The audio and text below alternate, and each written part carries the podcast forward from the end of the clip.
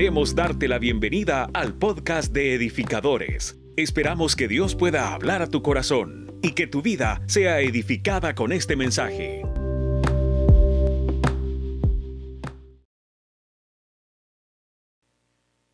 Pareciera que el corazón de siervo es fácil, pero no es un tema, en lo personal, para mí me cuesta. Y voy a explicar por qué cuesta.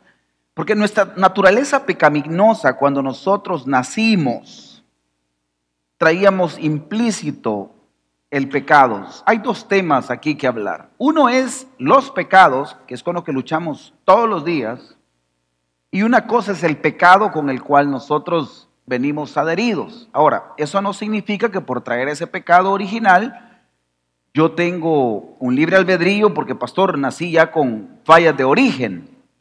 En ningún momento.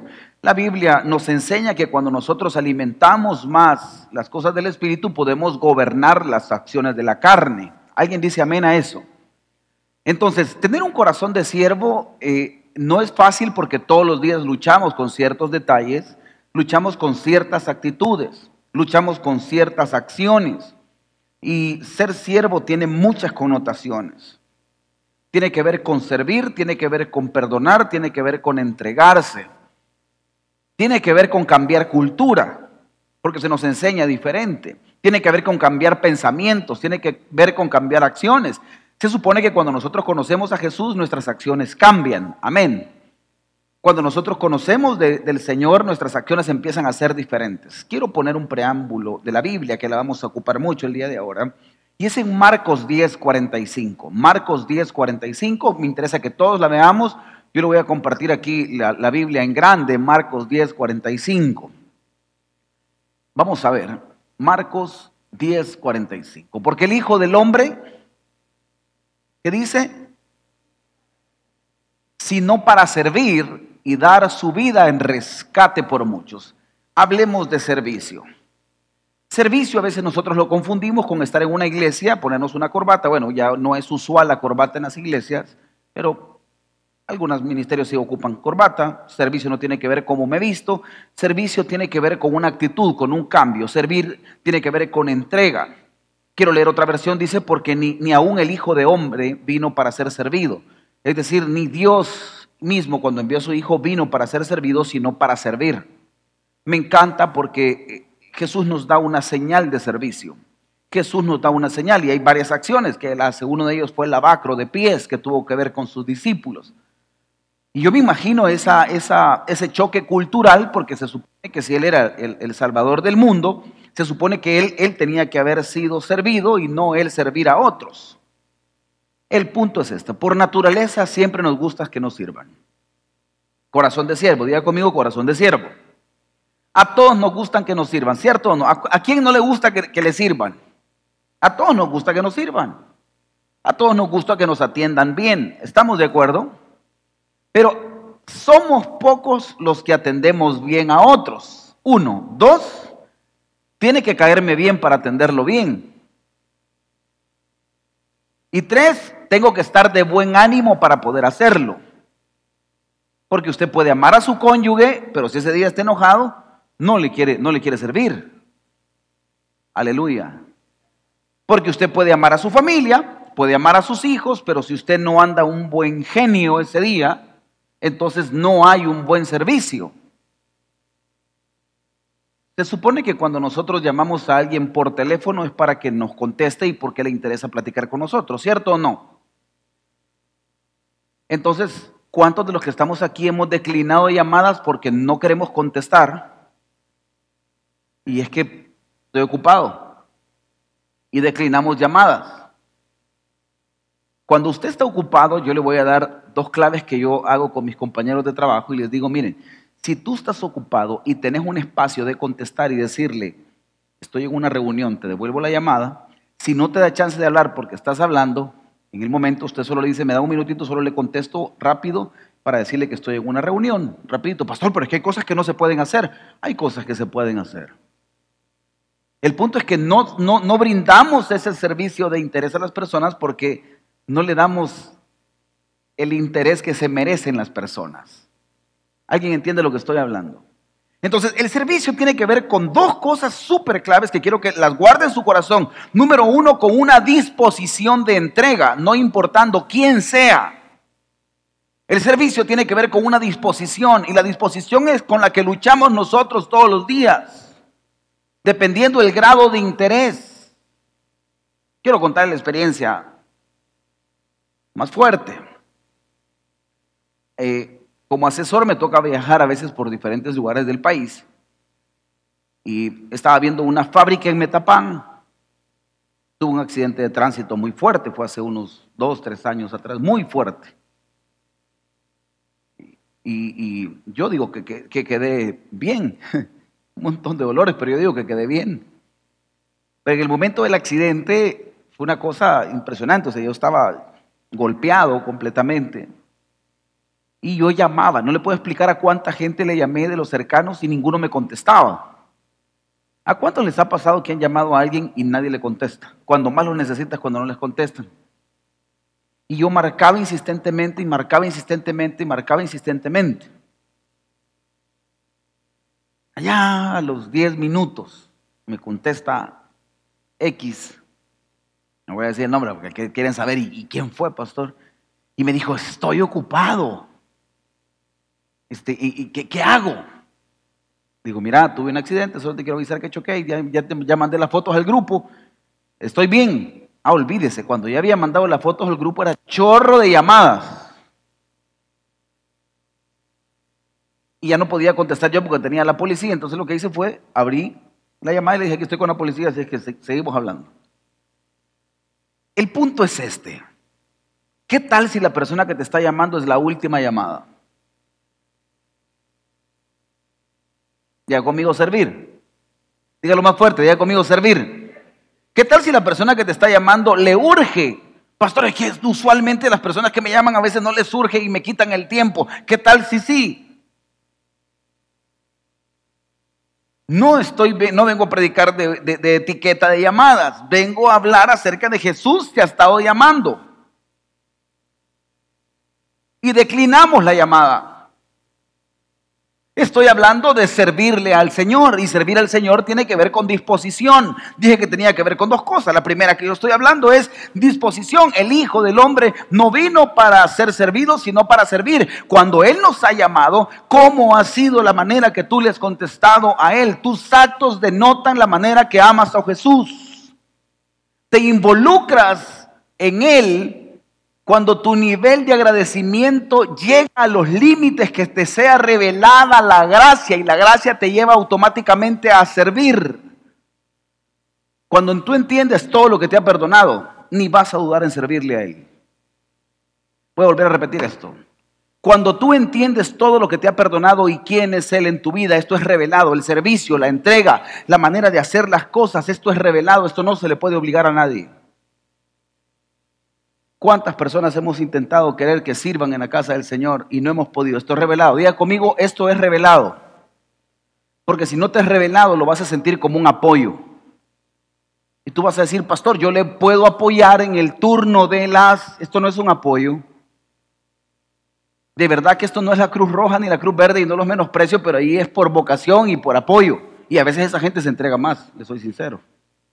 Aleluya. Tu nivel de entrega tiene que ver con tu nivel de agradecimiento.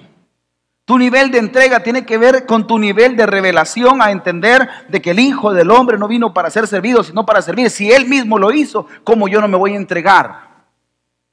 Y esto me encanta porque Jesús hace unas cosas que le rompen la cabeza a uno.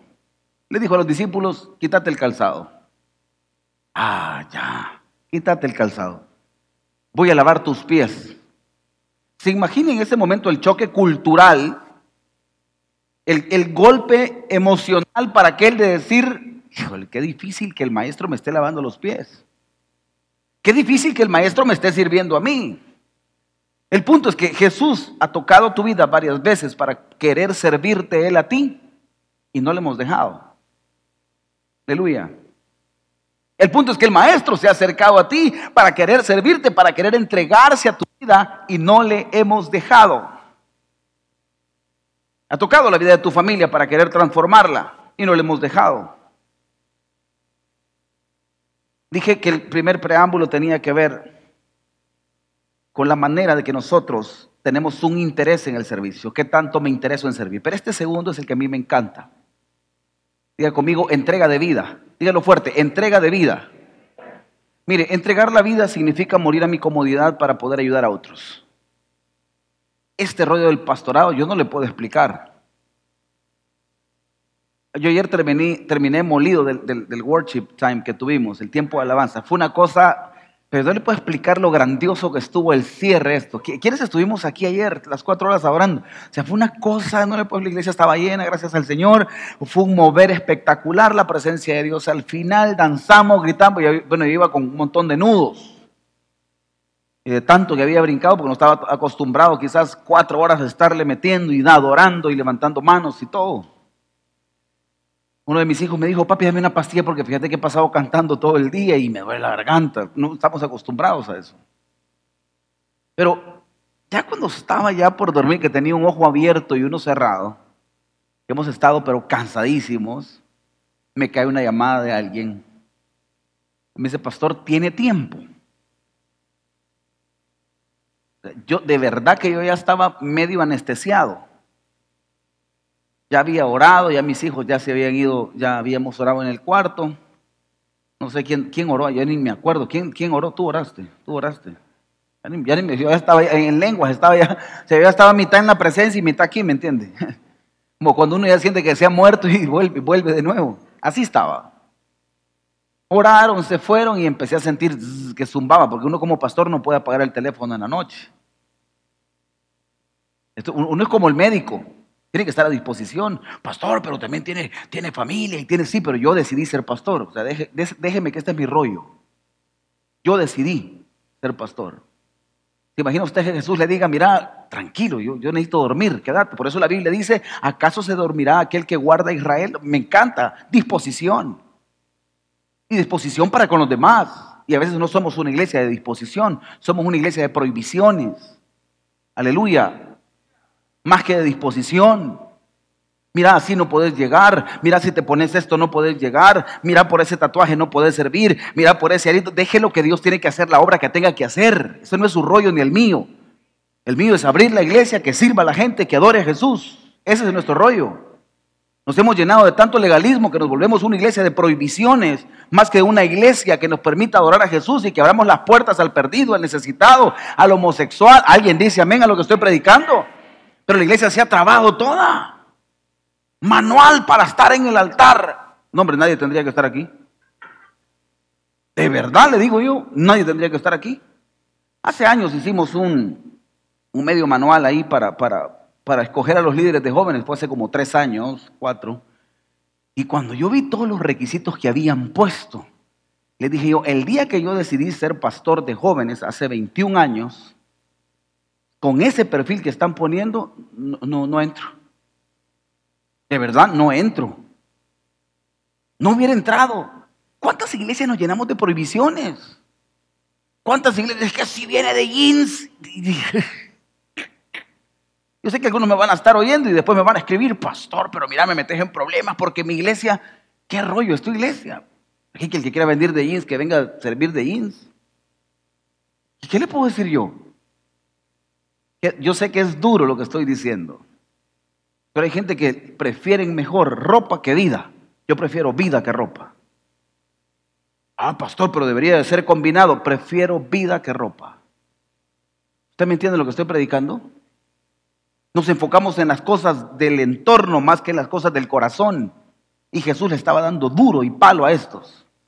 Mire, el enfoque de Jesús fue el rescate. Dos veces apareció en el templo Jesús el día que él fue a enseñar la palabra y el día que le fue a votar todo.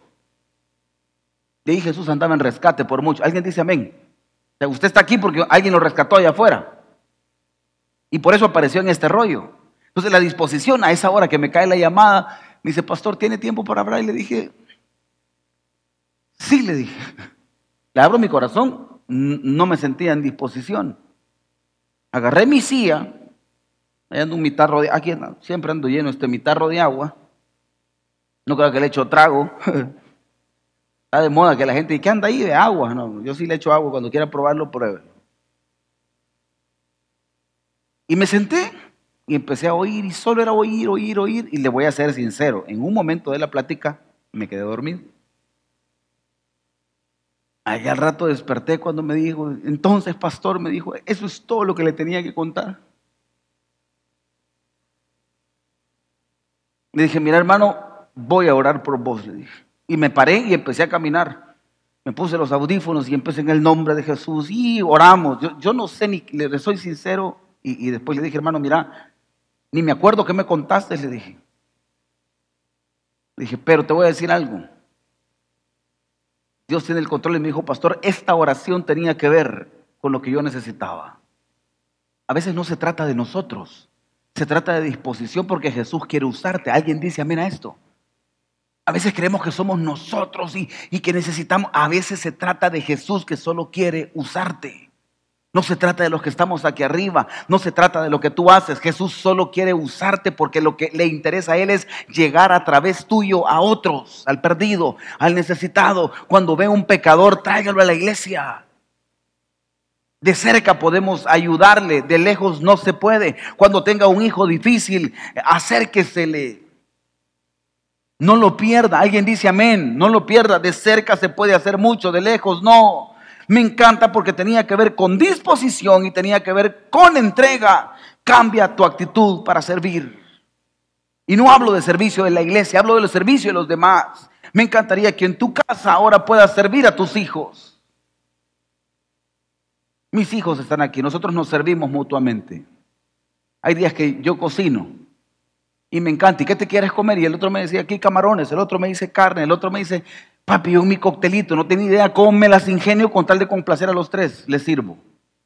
Me cuesta, me cuesta por lo que me toca hacer en mi trabajo. Ellos también, hemos tenido una cultura de servicio. Estamos en un gran rollo que Josué ya está creciendo y ya le empezó a quedar mi ropa y mis zapatos. Y le voy a contar un chambre pastoral. A mí me gusta coleccionar zapatos. Tengo una colección de zapatos. Y no es que los compro caros ni nada. Tres dólares pueden costar y ahí los tengo, los limpio, los lustro. Soy, soy ya de, esos viejitos que le ponen añelina. ¿Quiénes somos de añelina aquí? Solo yo tengo ese vicio. Ahí está una, ¿verdad? Agarro la añelina, ahí está dos. Y le pongo con un cepillito y le saco brillo y aquí estoy, ¿verdad? Soy de esa generación todavía que lustra zapatos. Hay algunos que solo le hacen la, la técnica rápida. yo soy de los que lustro todavía. Tengo mis dos cepillos, los tengo por color, tengo mi pasta, tengo mi betún, tengo mi líquido. Yo, soy de esos. Le pongo crema a mis zapatos, crema les pongo a mis zapatos. Y no importa la calidad, pero eso es con mi hijo cuando llega y, ya empezó a crecer y empezó a medirse. Un día me lo encontré sentado con un banco y se empezó a medir todo. Y me dijo, papi, todos tus zapatos ya me quedan. Ahorita estoy orando para que crezca más. Pero ¿qué, rollo es ¿Cuánto nos da roncha a veces prestarle nuestra ropa a alguien? Yo no le puedo explicar. ¿Sabe por qué opté por comprar más perfumes? Porque de repente yo miraba a Matías aquí. Y después voy yo, Santiago. Aquel ya se había echado. ¿Qué opté por comprar más? He estado en casas que guardan los perfumes. Aleluya. Venimos a servir. ¿Alguien entiende? Cosas mínimas. Venimos a servir. Venimos a servir a nuestra casa. Venimos a servir a nuestra familia. Aquí somos muy amables. Diga conmigo, amables afuera. Dígalo conmigo, amables afuera. Si aquí en iglesia todos somos amables, da el paso. No, hermano, pase usted. No, pase usted. Y en casa, quítate, hombre. Estorba. Esa es la actitud Primer lugar donde tengo que servir es mi casa, mi familia, mis hijos, mi mamá, los ancianos de casa, sírvales. Manda Lichita, que es mi abuela, quien me crió, ya tiene noventa y tantos años. La fuimos a traer a la casa un día a estos porque eh, mis papás tuvieron que salir y me la llevé para la casa. Ahí estuvo sentada. ella no le gusta subir gradas, aquí me quiero quedar. Le dije, abuela, ¿y qué querés? Tráeme pan. Cuando cumple años ella es de pan. De las viejitas de pan con café. Y semita alta. Y es de, comer y, y, platica y me cuenta lo mismo. Todas las veces que llega me cuenta lo mismo. Y esa historia ya me la puedo. ¿Y qué cree que le digo yo? Ah, ya vuelve a contarme lo mismo. Yo no puedo decirle eso porque yo sé que ya voy a llegar ahí. Aquí va a haber gente que va a repetir historias. Más los que les gusta hablar, van a repetir la misma historia. Van a cruzar cables. Mi abuela me dice, hijo, ¿te acordás cuando jugábamos chiquitos? Me dijo. Ay, le dije, yo siempre he estado así, le dije. Y tengo paciencia para sentarme con ella y platicar, para ir a traer en el carro, para que me diga, hijo, podemos ir lento y ahí voy, mire, voy lento. Eso me gusta que así manejes, me encanta, la disfruto. Sé que son años, días, no sé cuántos meses los que me quedan con ella. Pero los ancianos que están en tu casa, disfrútalos. Eso es servir. Los hijos que están en tu casa, disfrútalos. Les queda corto tiempo contigo, 10, 15, 5, 4, no sé cuántos años más. De ahí se van. Papás que están aquí, escríbanlo con sangre. Cuando tus hijos se casan, antes de casarse, perdón, hay un periodo de tiempo que se despegan bastante de uno. Cuando ya se casan, vuelven otra vez. No voy a volver a decir esto. Entonces miren pedagogía. En clases acerca de la familia. Tus hijos se van a despegar cuando ya están adolescentes, no tienen tiempo para ti. Te van a decir estoy ocupado. Cuando los llamas van a llegar como que Ajá.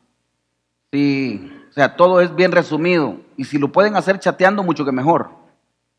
Se te manda un WhatsApp y ahí el asunto está arreglado. Y, uno siente como que, ay, lo perdí, qué feo. Quiere, quiere, salir. Antes ir al parque era una gran emoción. Hoy quieres ir al parque y es como...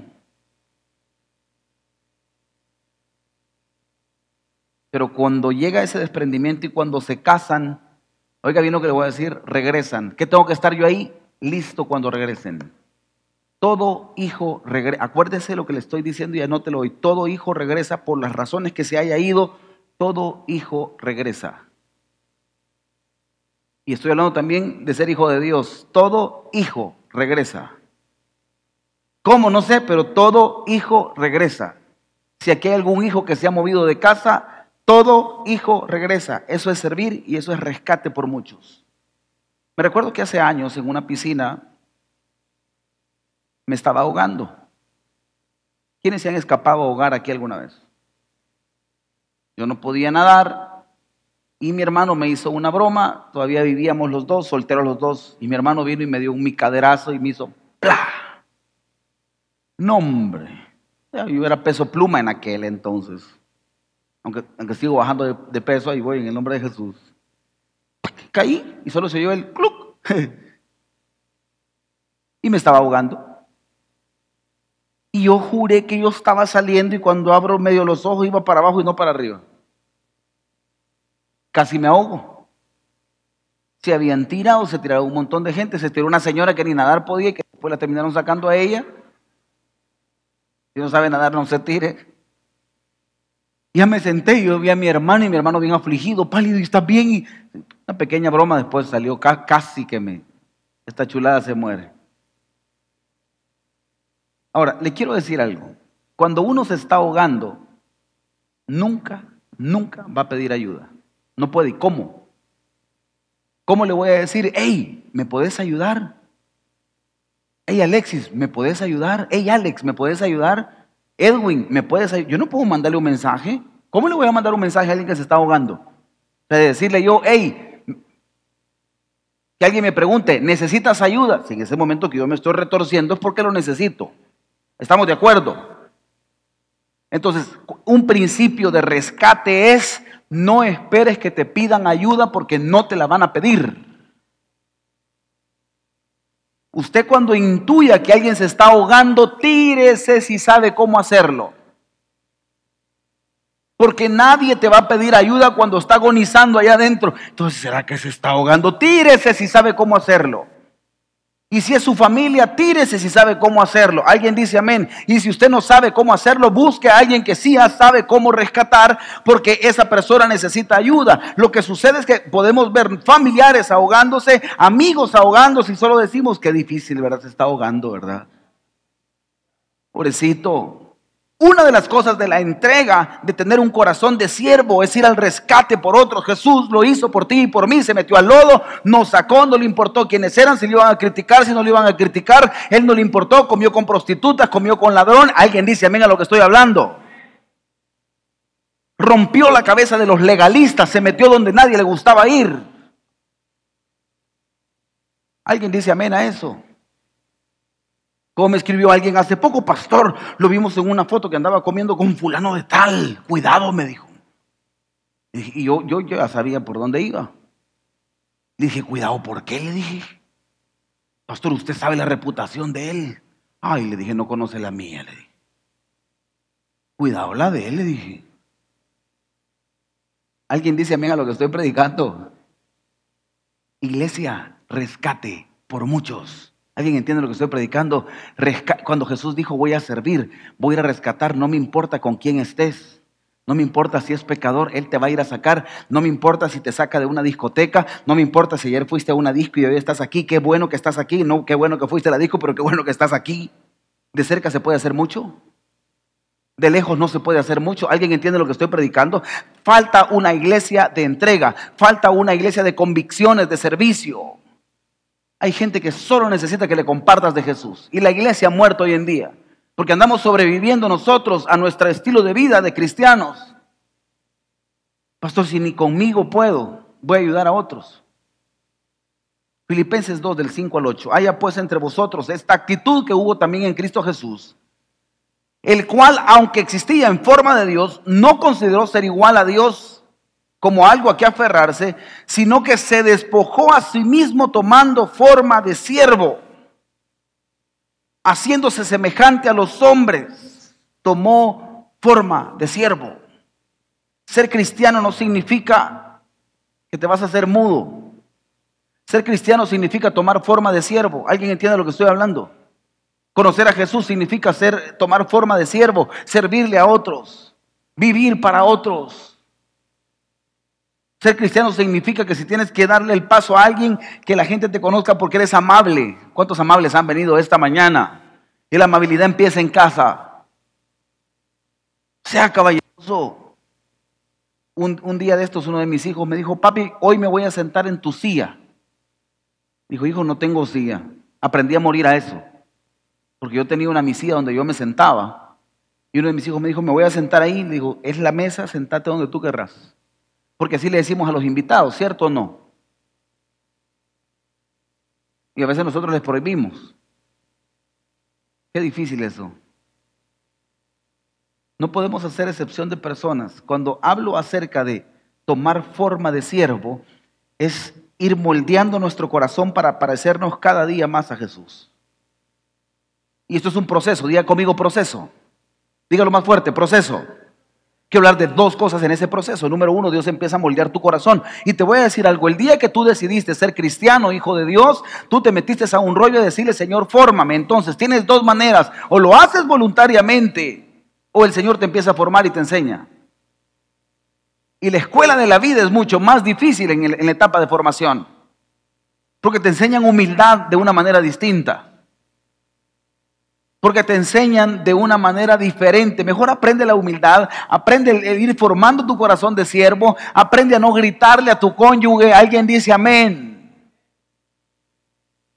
Aprende a no pelear, mejor entrégate. Usted sabe que después del COVID yo quedé hipertenso. Yo tengo prohibido enojos. Tengo prohibido alteraciones porque de repente me agarra y de verdad que hay una gran angustia. Y ni sé ni por qué. Y el doctor me dijo, mire, sería bueno, me dijo que si, si usted eh, pues, se enoja con facilidad, le baje un poquito a eso. Su esposa es enojada, le dijo, y estaba a la par mía. No, no le dije. Si ustedes son intensos en su matrimonio, porque los dos somos líderes, somos intensos, bajen las revoluciones y usted va a ir bien. Claro, hablado es bonito, pero la intensidad, usted, tengo tres hijos, usted sabe lo que es tener tres hijos y que todos anden corriendo, yo con videollamada aquí y ponerle mute y, y seguir, ajá, ¿qué tal? ¿Cómo va? ¿A cuánto nos toca trabajo en casa y tenemos que regañar a todo el mundo y después poder apretar y como que no ha pasado nada? Hoy, hoy lo que hago es antes de la reunión, les digo, ustedes saben que estoy en casa, que tengo tres hijos y que mis hijos van a aparecer aquí en escena en cualquier momento de, de la reunión que tengamos. Y mis hijos aparecen, se me meten en las videoconferencias y a veces estoy con juntas directivas y me dice, mire, y por ahí apareció un niño. Sí, le digo, es el segundo. Se llama Matías, usualmente es el que más se me mete. Es el que se me llega a poner y me dice,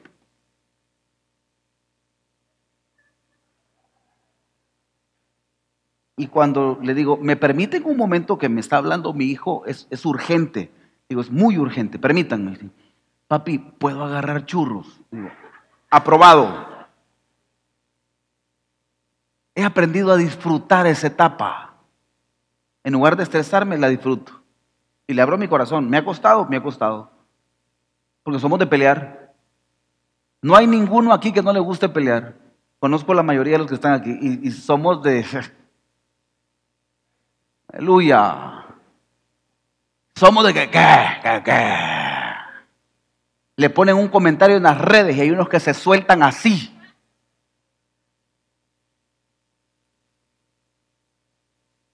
Yo he aprendido a ser feliz, de verdad con el corazón se lo digo, he aprendido a ser feliz. Un día de estos, uno de los clientes con los que nosotros trabajamos se equivocó y dijo, miren, habían hecho un cargo de una tarjeta de crédito por una pauta que tenían en las redes sociales, porque es uno de los negocios que tenemos. Y dijo, me han cobrado de más y nos dijo de todo lo que les pudiera decir. Entonces le digo, mira, dale las gracias a este cliente, es una buena persona. Y, ni creían que Josué Blanco estaba hablando así venite a traer un cheque, le devolves lo que le cobraron y le decirle que gracias, pero no vamos a trabajar con ellos. Y si él sintió que, entonces devolvéselo. Le devolvimos, después nos dijo, mire, no, fue un malentendido, perdón. Le digo, no, sé feliz, nadie puede robarte la paz. Sé feliz. Cuando los bancos te llamen para cobrar, ¿a cuánto nos han llamado los bancos para cobrar? Ay, solo a mí. Y te llaman para decirte, mire, y si usted no va, se va a hacer una acción judicial. Cuando nosotros pasamos un proceso económico muy difícil con mi esposa, me llamaban los bancos, yo me alteraba, aprendí a ser feliz. De hecho, uno de los que me cobraba vino un día a un culto. Yo lo invité, le dije, mire, llegate a la iglesia, le dije. Oré por él. Yo platicaba, ¿qué tal fulano de tal? ¿Cómo te ha ido? Mira, qué bueno que me llamas. Fíjate que todavía no he reunido todo, pero mira, platiquemos. Y, eran, ya eran mis amigos. ¿Cuánto nos estresamos y peleamos con ellos? Les gritamos. Se enoja. La grabación del teléfono cuando le están cobrando ya le enoja. Paga y se le va a ir. Alguien dice, venga lo que estoy predicando. El punto es que nuestro corazón siempre está dispuesto a pelear, está dispuesto a discutir y me encanta porque esto es, dice la Biblia que iba tomando forma de siervo y tomando forma de siervo es que se iba amoldando a un corazón de siervo. Tú y yo tenemos que amoldarnos a eso. Primera carta a los Corintios 10:24. Quiero que lo lea conmigo. Primera carta a los Corintios 10:24. Corazón de siervo es la serie que estamos hablando. Primera carta a los Corintios 10:24. Creo que ahí está 10:2, si no me equivoco. Es primera carta a los Corintios 10:24. Quiero que la podamos leer todos juntos. Ahí está. ¿Qué dice la Biblia? ¿Lo puede leer conmigo a la cuenta de tres? Uno, dos, tres. Ninguno busque su propio bien. ¿Cuántos podemos hacer eso? Ay, hermano. A mí me cuesta. Ninguno busque su propio bien, sino el del otro. ¿Estás dispuesto a entregarte por otro? ¿Estás dispuesto a ceder tu plato de comida para otro? ¿Estás dispuesto a ceder lo que tú tienes si, hasta con el café nos cuesta? Un día estaba en una oficina, mandé a pedir yo un café, necesitaba café y en la oficina donde estaba no había café y lo pedí como a mí me encanta, de 12 onzas, café americano con doble shot de expreso. Ah, no, usted no puede hasta, hasta de reversa danzo ahí, hermano. No, usted no le, no le explico que es una vitamina del Señor eso. Y el fulano cuando lo vio dijo, entró a mi oficina y me dijo, qué aroma más rico a café, me dijo, y se ha acabado aquí en la oficina, me dijo. Qué bueno está ese café. ¿Qué tal está? Me dijo, no lo he probado, le dije. ¿Y sonrió? ¿Qué cree que me estaba diciendo? Que quería café. Ay, me dijo, a mí me encanta el café, me dijo. Entonces lo primero que se me vino es eh, que traigo una taza y le doy la mixa y me tomo la mitad. Eso era lo justo. Y yo tomo bastante, me dijo. Ay, me da pena, me dijo.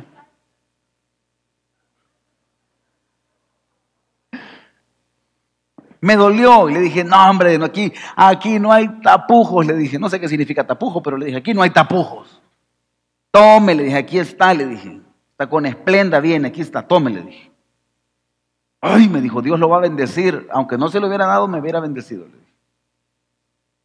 Se va a ir al cielo, le dicen a uno, con todo y zapatos.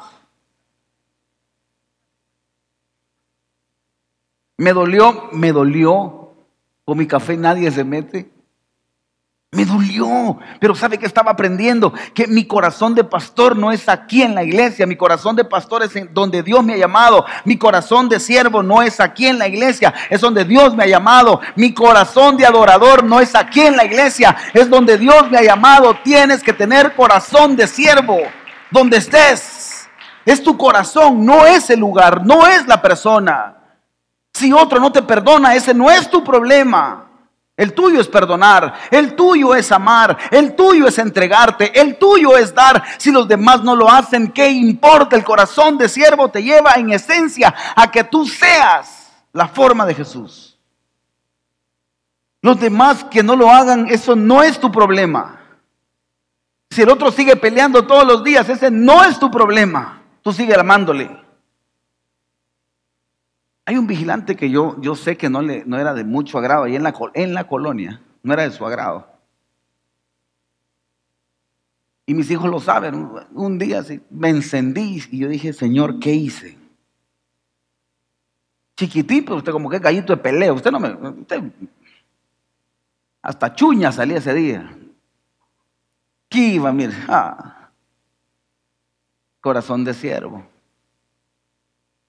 me fui a comprar unos tacos ahí en Escalón en la noche. ¿Quiénes hemos tenido hambre en la noche y pasamos a comprar tacos? Compré ahí en, Líderes para el Señor, ahí por Lips.